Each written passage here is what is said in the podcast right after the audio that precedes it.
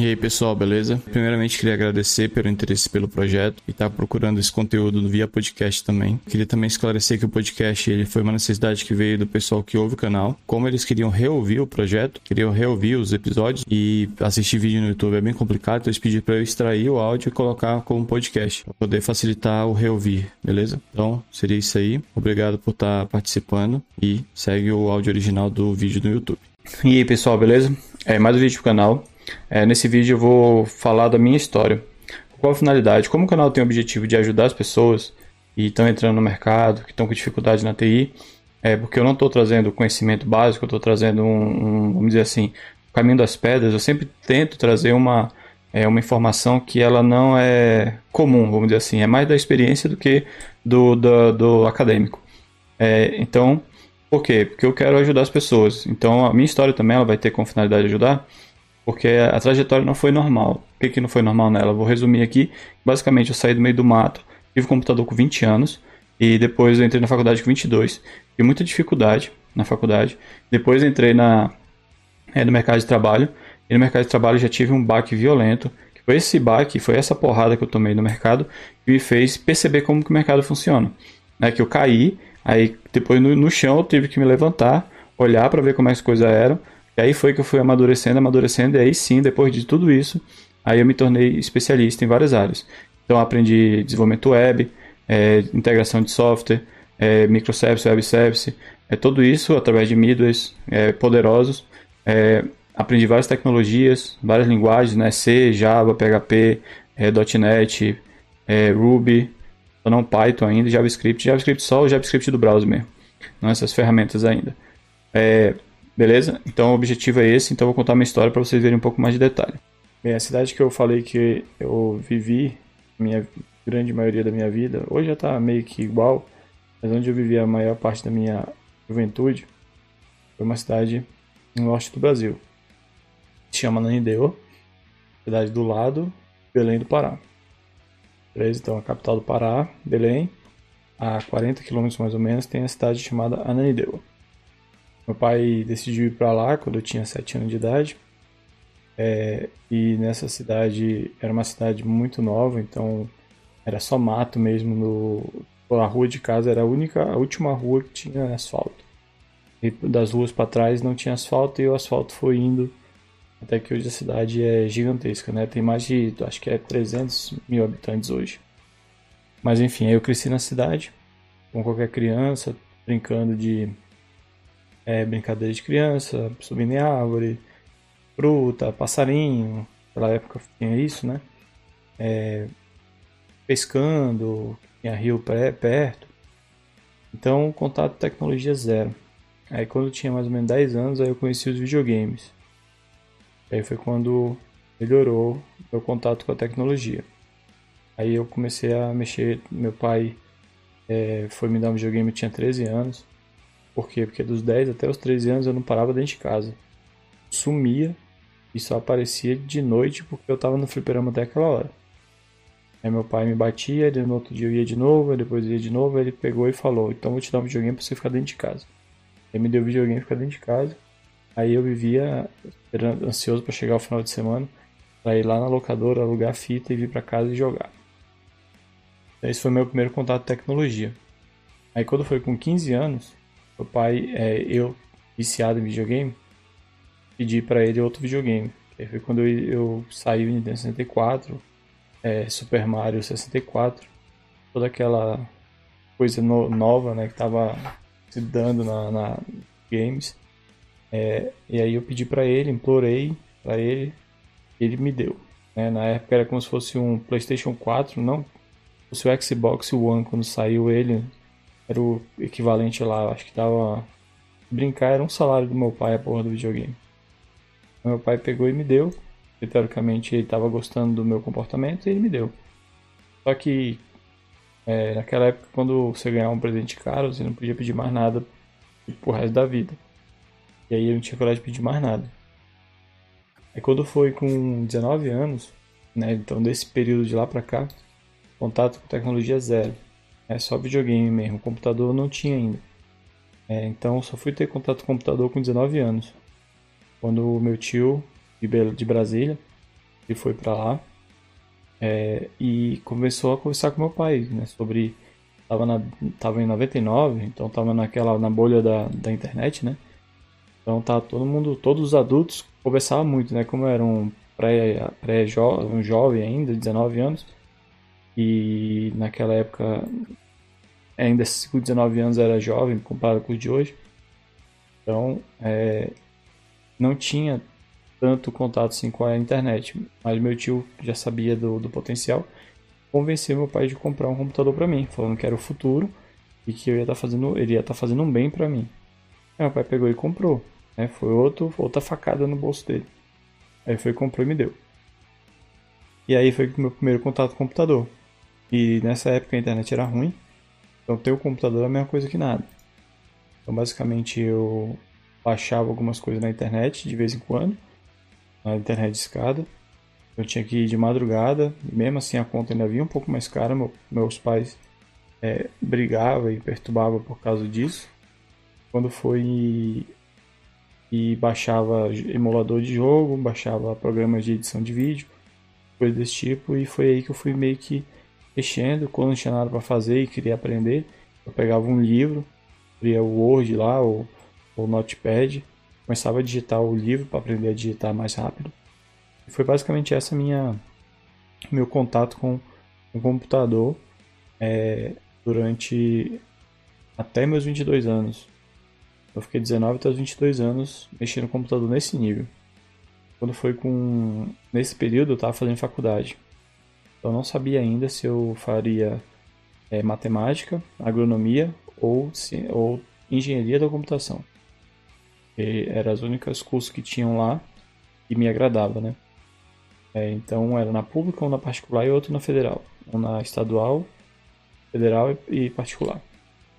E aí aconteceu uma fatalidade lá e a gente teve que voltar para Brasília. É que é a terra natal. Meu, minha, meu e, e dos meus pais. Voltou para Brasília. E aí foi quando eu tava na, naquele negócio do vestibular ainda, tentando, três anos tentando a federal de lá, não consegui passar. É, aí quando foi aqui eu fui procurar uma faculdade, aí encontrei a faculdade é, particular, que não é lá em Brasília, faculdade particular, e que tinha ciência da computação, e pela, pela a, a, o, a emenda do curso era muito bom, é, e era de noite, então eu podia fazer a faculdade e trabalhar de manhã. E aí que ia ser duas coisas, por quê? Por que eu decidi trabalhar de manhã? Não é porque eu queria somente trabalhar, não, que dinheiro todo mundo quer. Era porque eu tinha um tio que era meu mentor. Então ele que me, me ajudou nessa fase da faculdade. Ele que falava, faz isso, faz aquilo, faz aquilo outro. Então quando ele foi decidir a faculdade, tinha a faculdade que era melhor e a segunda melhor. A melhor era de dia e era de manhã. E a segunda melhor era à noite. Então ele falou, faz à noite, porque você vai ter tempo para estudar de manhã à tarde e vai poder trabalhar também e vai para faculdade à noite. Aí foi quando eu optei por isso. Aí foi quando eu entrei na faculdade. Beleza. Aí aí eu comecei a faculdade de ciência da computação, né? É, o nome da faculdade aqui era CEUB. Né? E nesse período minha mãe fez a fez o sacrifício para pagar essa faculdade, né? Porque ela queria, porque queria meu futuro. A gente não tinha dinheiro para pagar a faculdade particular. Só que aí minha mãe fez um sacrifício, né? Porque meu pai não existia mais com a gente. Então ela fez sacrifício para que eu tivesse um futuro. Aí ela pegou e fez esse investimento em mim. Eu me comprometi, né? Na verdade não foi tão simples, eu me ajoelhei basicamente para que ela pagasse faculdade.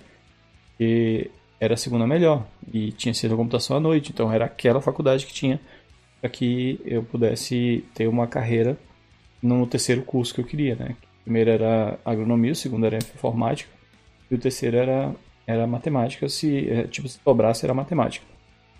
Aí eu não consegui passar lá, né, por causa de deve ter sido coisa divina, e vim para Brasília, em Brasília passei, né, no, vestibular. É, ganhei até desconto, porque eu tinha estudado muito lá para passar na federal e não tinha passado. E aí, quando eu vim para cá, quando eu fui para lá, para Brasília, quer dizer, aí eu fiz a vestibular de ciência da computação em, entre os cinco primeiro. Aí eu acabei ganhando 20% de desconto. Aí foi, foi festa, né? Então eu consegui ganhar um descontão, é, que durou quase a faculdade toda. E aí foi, comecei a ciência da computação.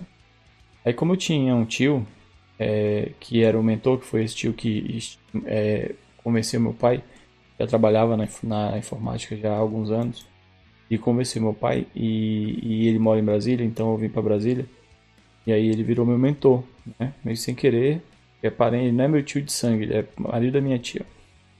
É, então, ele, ele sempre me mentorou. Aí ele pegava e falava para mim, olha, estuda isso, isso, isso. Mas na faculdade não estava dando. Ele falou, estuda isso, isso, isso. Nem sei o que a faculdade está ensinando, sempre foi assim. Aí na faculdade ensinava Pascal, C, essas coisas, e falou, estuda Java. Eu estava aprendendo lógica e estava mandando estudar Java. Aí eu estava aprendendo estrutura de dados, ele falava, estuda banco de dados Oracle. Estava lendo sobre é, processador, ele falava, estuda Linux. Aí eu tinha que estudar. Aí no primeiro semestre eu já entrei na faculdade e já fazendo um curso, porque como eu entrei na faculdade e não trabalhava ainda, então eu fiz faculdade de, de noite. Aí fazia um curso de informática de manhã, aí à tarde eu estudava para o curso e para a faculdade, e à noite ia para a faculdade. Então nesse período eu fiz, dois, eu fiz três cursos. Fiz um de Java, um de banco de dados, que envolvia ou desde, a, desde o desenho do banco de dados lógico é, até banco de dados, até a estrutura mesmo. É, Linux também, desde a instalação até é, administração do Linux e, e, um curso de Java, né? Aí os dois de Linux e de, de banco de dados eram bem grandes, dava 200 horas mais ou menos cada. E o de Java era um de 15 e um de 90. Aí o de Java era final de semana e o de banco de dados era, de, era num dia e o Linux era no outro. Aí beleza. Correria, início da faculdade, falou, aproveita. O início da faculdade é mais fácil e estuda. Faz cursos à parte. Beleza. Aí comecei a estudar. Quando foi no segundo semestre, no início do segundo, não, na verdade, final do primeiro semestre, aí eu fui para um estágio esse estágio era para mexer com o PHP e eu fui pro estágio. Cheguei no estágio, fiz uma provinha lá de lógica. Aí era a mesma coisa que Java, é assim, as perguntas, né, como eu já sabia, é a lógica e sintaxe, eu consegui ler ali do PHP e acertei as questões e fui contratado. Eu falei que tinha experiência em Linux, tinha curso em Linux, experiência eu tinha de casa, né? Eu também, é, meu tio me obrigou a formatar meu computador e botar o, o Linux lá, né? Aí tinha que mexer nele lá no, no Linux, era um Ubuntu, né? Pra, pra, pra usar o computador. Aí beleza, e quando foi nesse estágio, aí eu tive que mexer com o PHP e com o Ubuntu, né? O sistema operacional e o Postgres era o banco de dados. Então essa era a minha primeira experiência. Quando foi no nove meses depois, que eu fiz nove meses nesse estágio, aí apareceu um processo seletivo para trabalhar numa multinacional. Era um processo bem grande, eram cinco fases. Era, era seleção do currículo, né, que é a primeira, depois entrevista, depois dinâmica em grupo, depois uma prova técnica. Aí, essa, aí eu passei em todos, aí na prova técnica era um curso que você fazia de, se não me engano, era cinco dias. Você fazia um intensivão lá de Java, eu já tinha Java, né? Aí fazia um intensivão e depois você tinha uma prova. Essa prova, se você tirasse uma nota tanto lá, você estava dentro. Aí eu falei, beleza. Fui, fiz, passei. Aí comecei a trabalhar nessa empresa. Durante dois anos fiquei nessa empresa. A multinacional, que é o nome da empresa, é Accenture. Eu fiquei nela durante dois anos. E trabalhei seis meses, mais ou menos, com Java. Que era Java é, Desktop, né? É basicamente fazer integração com sistemas de telecom. E aí quando foi com... Acho que eu tava com seis meses, mais ou menos. Aí meu chefe perguntou, quem sabe ser? Aí eu ingenuamente levantei, né? Como se eu soubesse, mas eu não sabia, sabia da faculdade. Aí ele pegou e falou: Então beleza, então vem cá. Vendo esse cara aqui? Tenta do lado dele aqui que você vai. Tudo que ele fizer você pergunta e enche o saco dele mesmo e aprende. Né? Que eu era estagiário. É processo seletivo para estágio, né? Então ainda era estagiário com seis meses. Aí peguei e sentei do lado desse cara. Só que esse cara, ele era consultor. Né? Consultor meio terceirizado, sei lá ele só aparecia de vez em quando de manhã e muito à noite. Então ele chegava tipo 6 horas, ficava até 11 horas. Aí beleza, então eu tinha que ficar do lado dele. Aí eu fiz amizade com ele. E como eu não tinha carro, não tinha dinheiro nem para ônibus direito, aí eu pedia carona para ele toda vez. Ele falava, olha, eu vou ficar, vou ficar contigo aqui, mas você me dá carona até a rodoviária. Porque eu não tinha, é, como eu tinha que aprender, eu tinha dias que eu matava a aula para poder ficar do lado dele, para poder aprender. Aí eu alinhava com ele, falava, olha, quando você for ensinar, quando você for fazer algo novo, aí você me fala que aí eu vou ficar aqui para aprender. Como ele via meu interesse, aí ele sempre alinhava comigo e até planejava para eu não perder minhas aulas. E ele tocava as demandas, deixava aquela demanda mais é, novidade ali para fazer quando eu estivesse lá. Até avisar pro meu chefe até.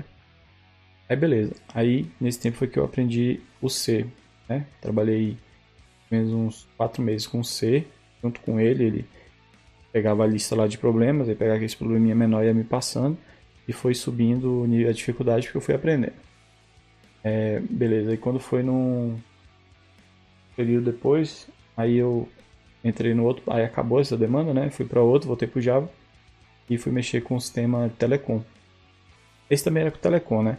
Porque era de empresas internacionais, então não tinha nem contato com o cliente, era só sobe lá no servidor remoto, compila lá a parada, roda lá, o cliente homologou, tá funcionando. É, e no caso do, do Java, não. Java era para Brasil Telecom, que era a empresa em Brasília na época. E aí eu ia lá e fazia o, fazia o trabalho é, diretamente no cliente. Então eu conhecia do, do cliente, conhecia do negócio, conhecia da tecnologia. Fui aprendendo, né? E trabalhei até no. Na época foi no Teleton, aquele período de ligação Teleton. Aí teve um projeto lá que foi bem correria, que a gente trabalhou acho que dois, três dias direto lá, final de semana, todos os finais de semana colado para poder é, dar conta do, da do preparação para o Teleton, né? Aí tinha o Criança Esperança também, mas era outra equipe, eu tava no Teleton. Aí o. Aí nessa brincadeira eu aprendi sobre o negócio, eu aprendi sobre. É, a, trabalhei um pouco com análise junto com uma analista de negócio. Ela entendia de telefonia pública, né? Orelhão, essas coisas.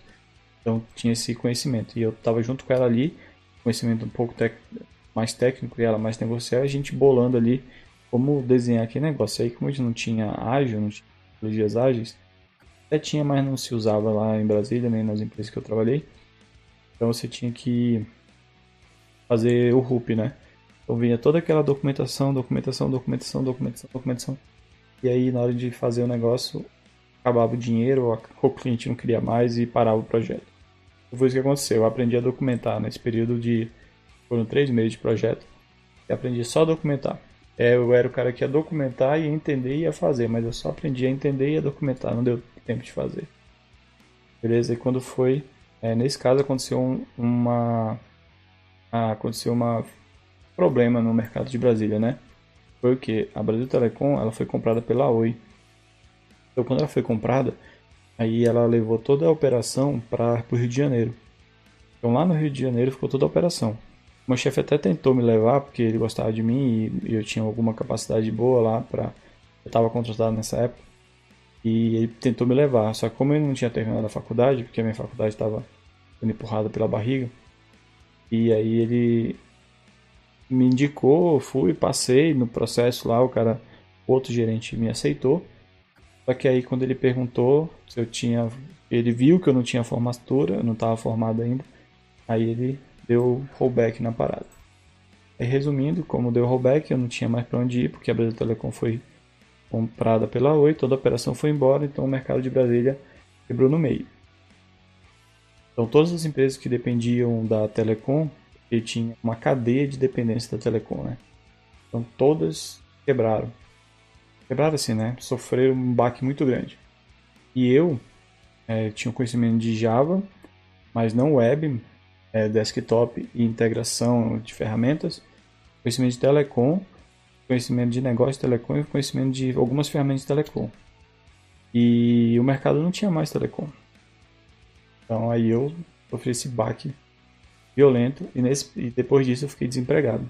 Aí nesse, nessa, nesse período que eu fiquei desempregado, Fiquei desempregado um ano e meio, mais ou menos. Só que por que eu fiquei desempregado? Aí vem a imaturidade da pessoa.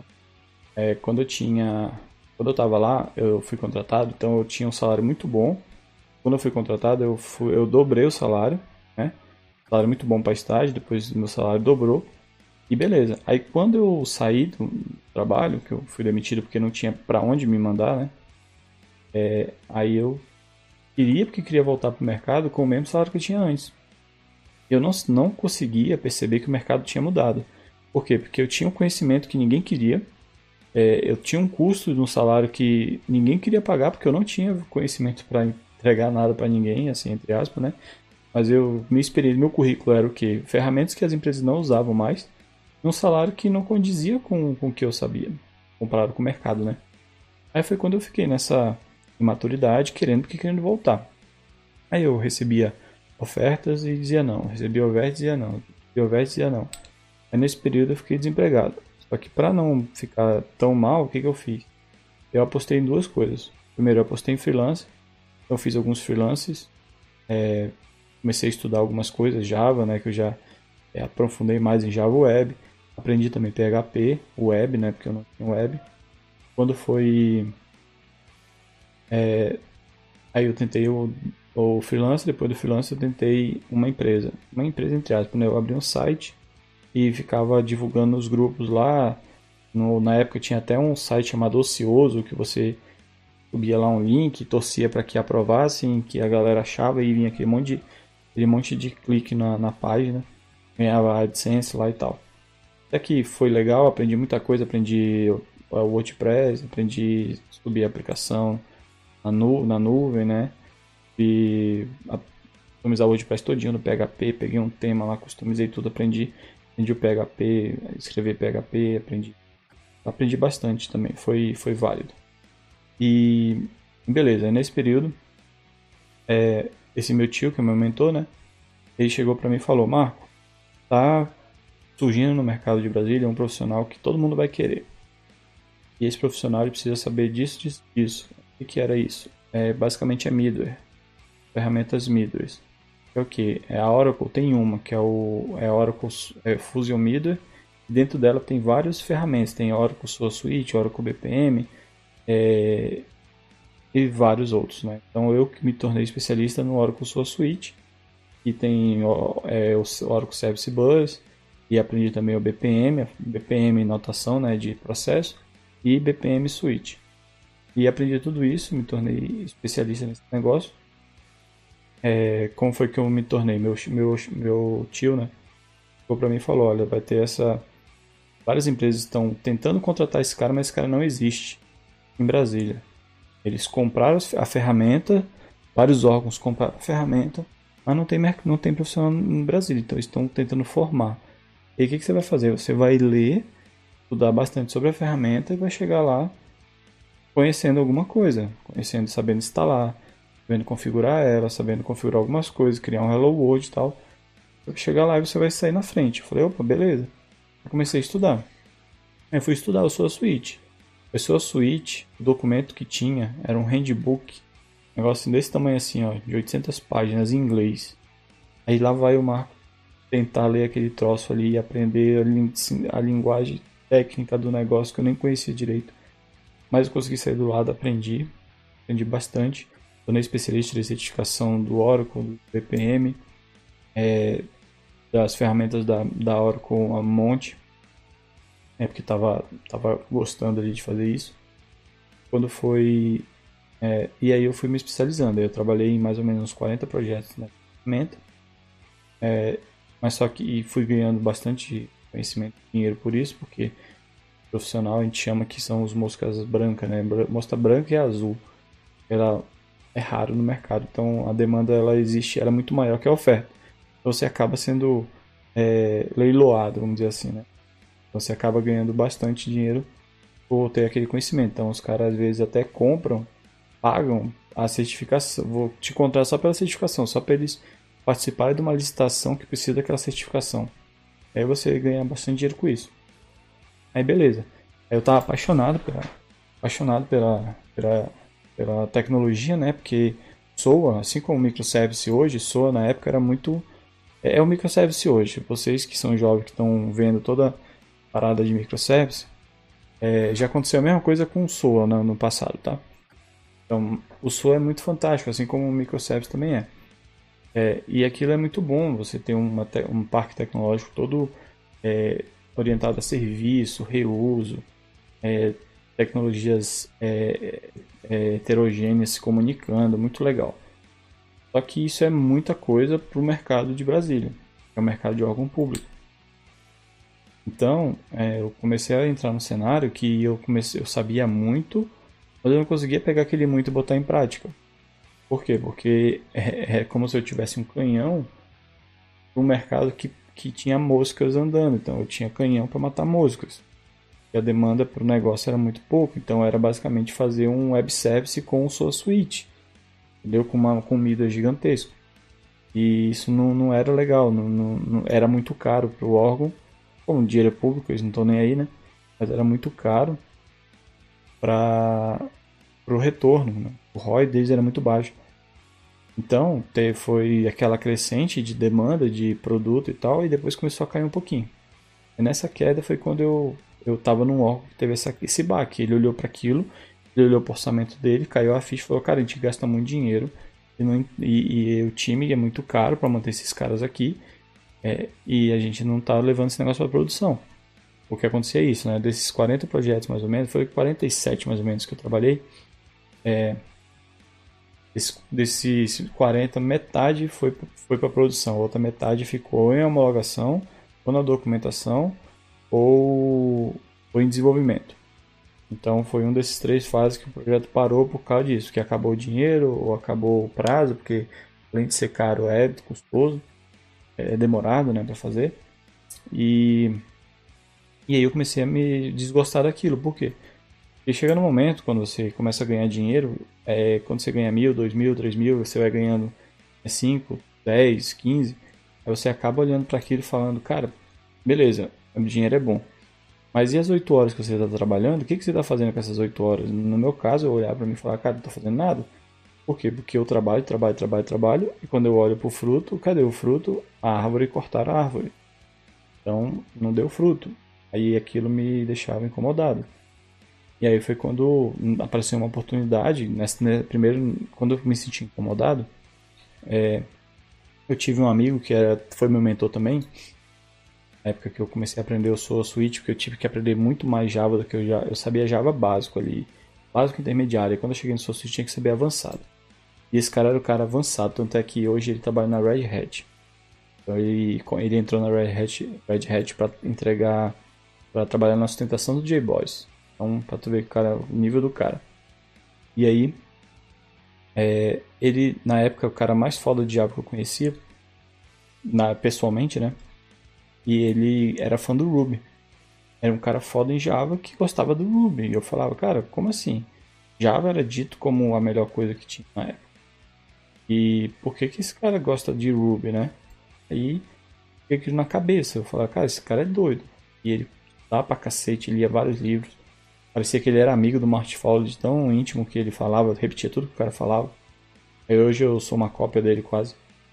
E aí, nesse caso, é, ele falava do Ruby. E eu, quando me senti satisfeito, eu falei, cara, trabalhar em Java, verboso do jeito que é, é muito, é muito ruim, demora também.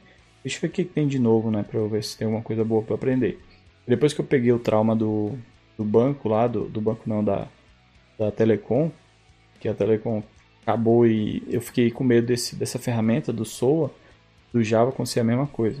É, na verdade, tudo na carreira, hoje para frente, eu sempre sou assim. É, é um trauma que é bom, mas foi um trauma que me ajudou a entender como a tecnologia funciona. Ela é muito dinâmica, então, é bem que eu tive esse trauma na vida. É, então, eu desgostei do Java, desgostei do Soul Suite, continuo trabalhando, não, não, eu continuo sendo profissional, qualidade em cima de tudo, só que olhar para aquilo e todo dia aquilo fica me incomodando. Aí foi quando eu comecei a olhar para o Ruby. Comecei a ler, ler, ler, ler, ler, fiquei um ano mais ou menos lendo, fazendo Hello World, brincando, e conseguia fazer algumas coisinhas. Aí eu vi aquilo acontecendo e falei, nossa, esse cara aqui é muito fera, velho. Esse Ruby aqui, esse Rails aqui, os dois juntos são muito foda é, comparado com o Java né, na época. Hoje o Java está melhorzinho. Com Spring Boot, Spring, tá, tá, o Angular no, no, ecossistema Java tá, tá ficando bem top também. Aí, no caso lá, na, há seis anos atrás, mais ou menos, o Ruby tava ali é, fervendo, né? Eu aprendi aquilo. Aí teve uma oportunidade no trabalho que falaram, estavam falando do, do sua suíte estava caro. E aí o meu chefe chegou para mim, era eu mais um, eram dois, dois, a equipe eram dois caras, é, o mosca, mosca branca, né?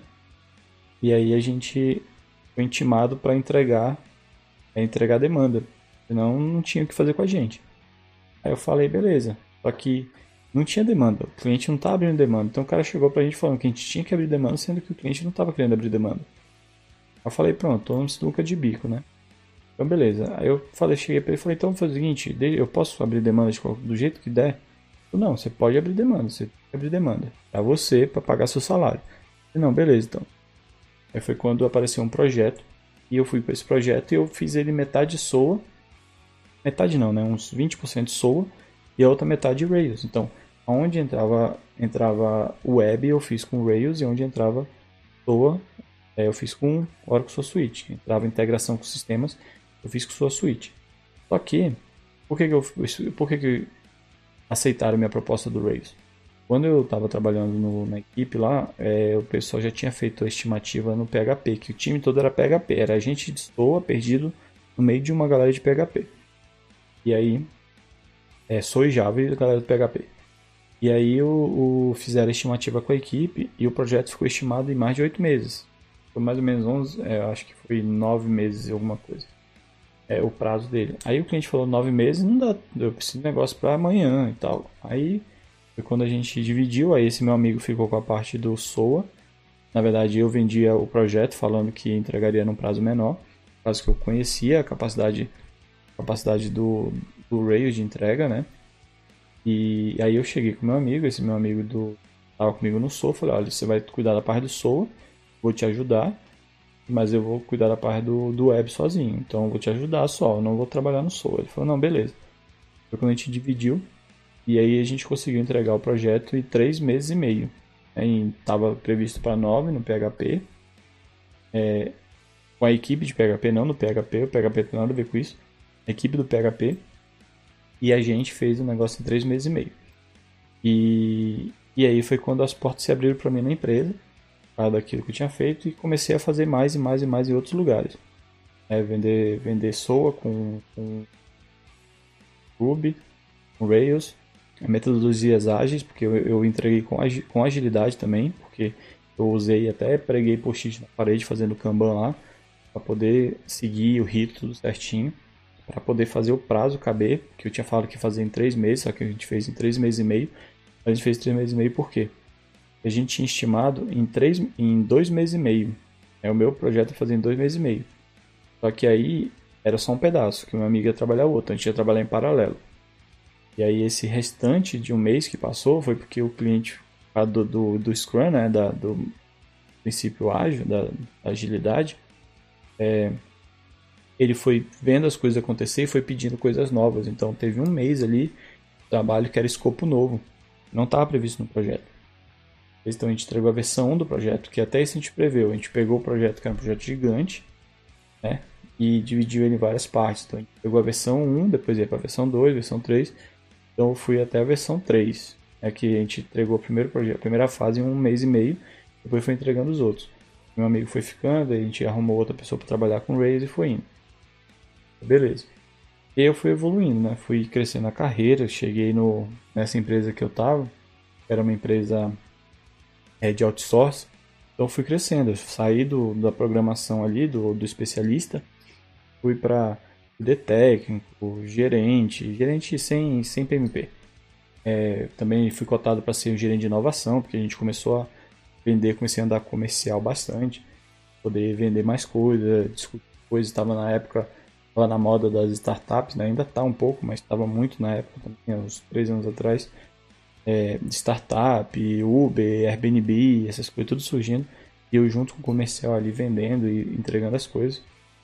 E aí foi acontecendo as coisas, né? E quando foi no, no momento das eleições, eu vi toda aquela bagunça acontecendo no Brasil.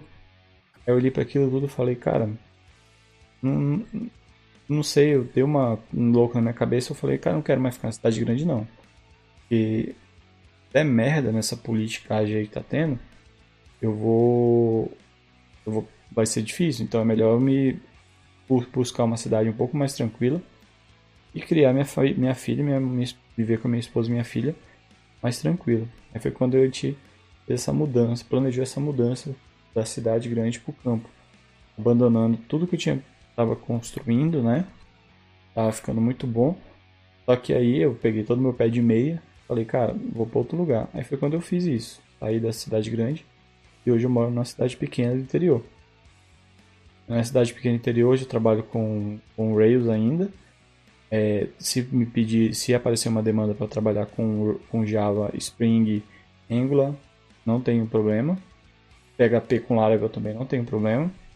Node, é, JavaScript, é, React, essas coisas, eu ainda não, não tive experiência, só estudo mesmo, só lendo e fazendo projetinhos pessoais.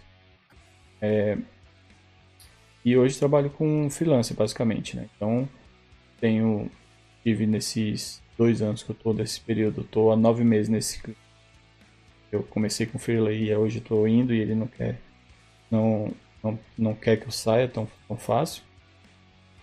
E tem também os outros projetos que eu fui pegando, aí pegava um Freela de dois meses, pegava um Freela de, um ano, um ano não, de um mês, e foi indo, né?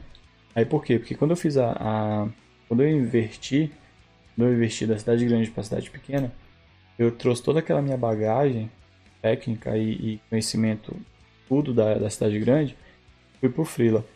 Aí no Frila, uma cidade pequena, quando você contrata, vive numa cidade pequena, você tem um custo um terço às vezes de uma cidade grande. Então o que, que eu faço? Eu entrego eu entrego a metade do que eu sou capaz, ou até mais, recebo a metade do que eu ganhava lá, em Brasília. Então eu vivo numa cidade pequena, trabalhando, vamos dizer, 50%, 70% do que eu trabalhava lá, né, gordura de 30% de, de descanso, entre aspas, e entrego é, 100%, porque, mas só com qualidade 100%, e recebo metade do que eu ganhava lá, para viver no interior. Então essa manobra que eu fiz ficou muito boa, beleza? Então é isso, seria essa minha meu resumo bem detalhado da minha história, contando várias questões de de desemprego, tudo, é, mudança de carreira, é, reviravolta na carreira, é, produto, desenvolvimento web, desenvolvimento de código baixo nível, seria ter essas coisas, né, de plataforma ou integração, componentes para integrar e comunicar com ferramentas proprietárias, é, trabalhando com análise de negócio, análise de requisito também, é, teste eu trabalhei um pouquinho, mas muito pouco mesmo. Teve uma vez que eu tentei vender para trabalhar, para automatizar o teste, porque eu vi o equipe de teste muito muito devagar e os caras não sabiam nem usar o Selenium. Aí eu virei o bicho queria, queria automatizar o teste na, na empresa, nessa empresa que eu tive, né? Abriu a porta para mim para muita coisa. Mas beleza. Então seria isso. Então, espero que essa história essa, inspire alguém, ajude alguém, motive alguém mostre que é capaz, que não basta, não, não precisa você nascer no berço de ouro, não precisa você nascer na frente do computador para começar a programar com 12 anos para ter sucesso não? Basta querer, basta estudo, basta foco, disciplina e é possível. Ainda mais com a internet aí que qualquer Google tem um curso ali, no YouTube tem um curso ali de graça. Na minha época para ler tinha que comprar o livro. Até que tem Dá pra ver ali, mas tem ali o, livro do Java Deitel. Pra tu ver. O primeiro livro que eu li foi o de Java Deitel em 2006. Livro dessa grossura aqui, de Java. Pensa. Eu cheguei na metade, a cabeça estava explodindo. Né, de, de não entender aquele mundo ali de objeto ali do inferno. Beleza? Mas hoje já passou, agora já tá tudo mais fácil. Tranquilo? Então é isso.